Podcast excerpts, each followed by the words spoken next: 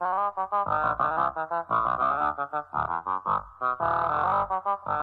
a wocket in my pocket.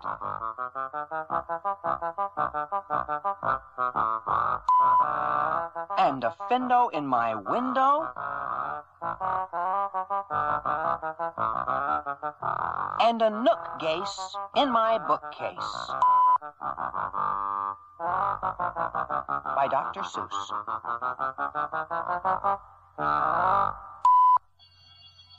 Did you ever have the feeling there's a wasket in your basket?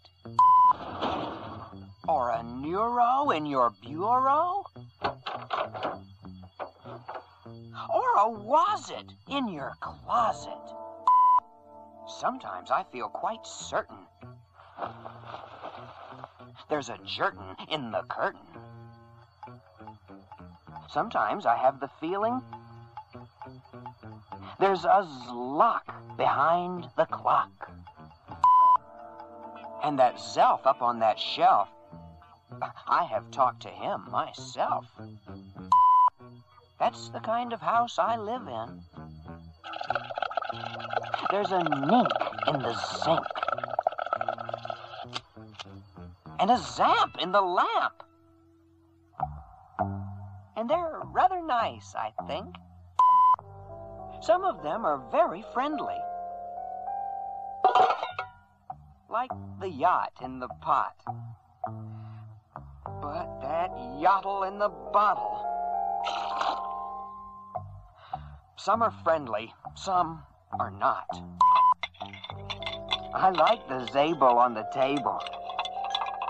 Hmm. And the Ghair under the chair. But that Bofa on the sofa. Well, I wish he wasn't there. All those nupboards in the cupboards, they're good fun to have about. But that noothgrush on my toothbrush, him I could do without.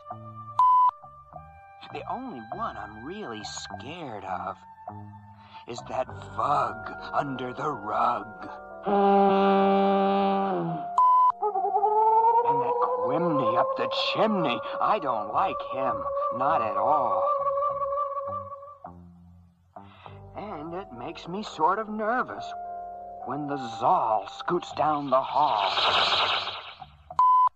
But the yeps on the steps, they're great fun to have around. And so are many, many other friends that I have found. Like the Teller and the Neller and the Geller and the Deller and the Beller and the Weller and the Zeller in the cellar. And the Geeling on the ceiling.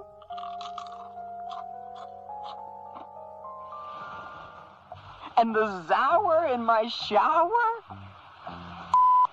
And the Zillow on my pillow. I don't care if you believe it. That's the kind of house I live in. And I hope we never leave it.